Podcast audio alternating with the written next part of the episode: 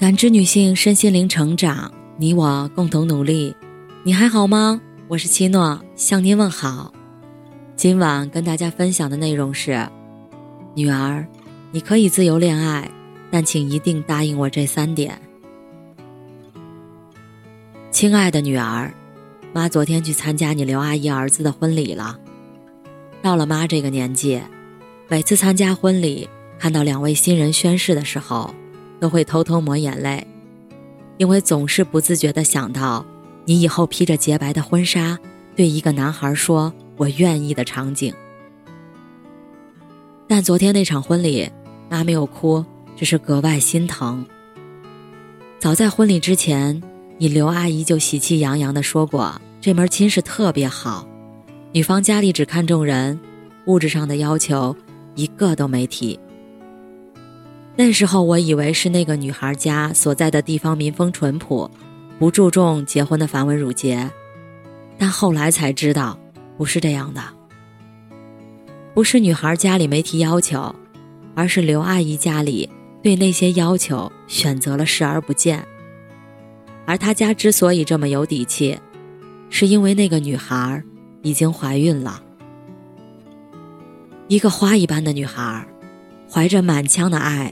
把自己全身心交给一个男孩，产生的爱的结晶，到最后，却成了要挟自己的工具和束缚自己的桎梏。无论是对父母，还是对肚子里的宝宝，这个女孩心里肯定都是十分愧疚的。结婚是一件多么神圣的事儿啊！作为母亲，我希望你走进婚姻殿堂时。心里充满的是愉悦，是兴奋，是甜蜜，是一切幸福的情愫。除了些许忐忑，不掺杂任何的负面情绪。所以，在你领着一个男孩到我面前说要结婚之前，我有些话想跟你说。社会发展到今天，思想开放了很多。我为了避免被称为老古董，一直在进行自我劝服。如果真的避免不了婚前性行为，请一定要采取措施，避免孩子的提前到来。这跟思想保守没有关系，只是不想你在谈婚论嫁的时候被轻视和伤害。结婚不仅仅是两个人的结合，还是两个家庭的相融，甚至是两个家庭的博弈。人心一直都是不可直视的。未婚先孕的女孩，也许觉得自己付出了很多，也承受了很多，应该受到更多的呵护和重视。但总有爱钻空子的人会觉得，你身子重了，身上的筹码就轻了，也就失去了讨价还价的资格，就只能任人摆布。你刘阿姨的儿媳妇儿，最终唯一提出的要求是办一个大点的婚庆。但也被没必要浪费为理由拒绝了。妈不是看重物质的人，但还是希望你未来的男孩在婚礼上能够给你足够的体面，每一个流程都尊重你的意见，该有的物件一样不少。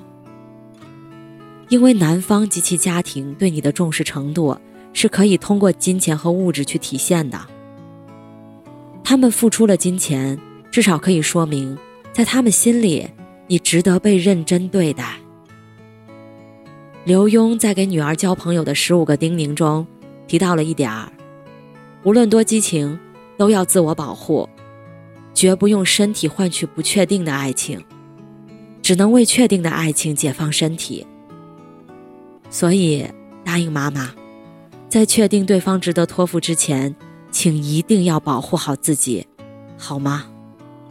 列夫·托尔斯泰曾经说过一段我印象特别深刻的话：“我们最容易犯的过错，就是轻率断定别人为好人还是坏人，愚者还是贤者。人是像河川一样不断的流动，不断变化，有各种可能性的。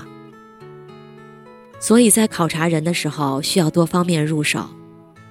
妈妈今天着重跟你说两方面。”一是记住对方对你好的同时，也要记住对方对你发泄的坏脾气和糟情绪。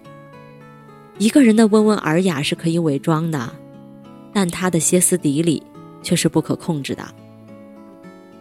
还记得你刚上大学时出国的男朋友吗？有一次我去你学校看你，原本说好了，你带上他，我们一起见个面。可到了，你跟我说，他因为抢篮球场地和别人吵起来了，情绪不太好，不太有心情吃饭。当时你和他感情正好，我没说什么，但现在你们已经分开很久了，我可以说他坏话了。因为篮球场地这种小事儿和别人吵架。说明他脾气暴。提前几天约好的吃饭，因为心情临时不约了，而且他心情不好并不是你造成的，说明他不够重视你，也不顾及你的情绪。我是你的妈妈，第一次见面，双方应该都比较重视，但他说爽约就爽约了，说明他不是很想和你有未来。从那以后，我一直很担心你受委屈。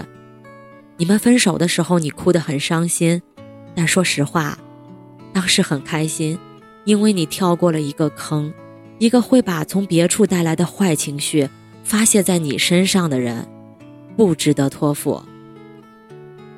二十多观察对方身边的朋友和亲人，俗话说，你朋友是什么样的人，你就是什么样的人。咱们回到你刘阿姨家。她家拒绝新媳妇置办场面大的婚庆之后，女孩一时有点接受不了。于是，你刘阿姨请来了自己已出嫁的女儿，她儿子则请来了自己已婚的同学，轮番给她灌输“结婚是过日子，能省就省”的思想。刘阿姨家里属于小康家庭，拿出婚庆的几千块钱轻而易举，省下这部分钱。也无法实现大富大贵，这种做法真的称不上节俭，只能说是苛刻。同为女人，她们一定懂得那个女孩的心酸和无奈，但她们看似劝解的语言，其实是在像猎人一样把弱小的姑娘推进陷阱里，实在称不上善良。所以在刘阿姨儿子的争吵过后，对女孩说出：“你去把孩子打了。”这婚不结了的时候，我不是很吃惊。作为母亲，我希望你一生顺遂，你身边所有的人都能像我和你爸一样爱护你、珍视你。但同时，我也希望你能多经历点挫折，这样才不至于在重大伤害来临之前一击即倒。王朔在《致女儿》书中写道。煲汤比写诗重要，自己的手艺比男人重要，头发和胸和腰和屁股比脸蛋儿重要，内心强大到混蛋比什么都重要。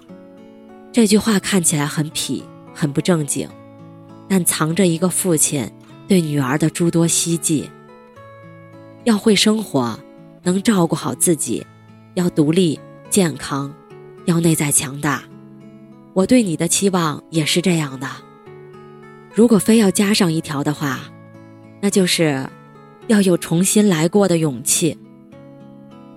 刘阿姨的媳妇儿在商讨婚礼细节时，肯定能感受到男方家庭的懈怠，应该也质疑过这个婚姻到底值不值得，最终还是选择了继续往前走。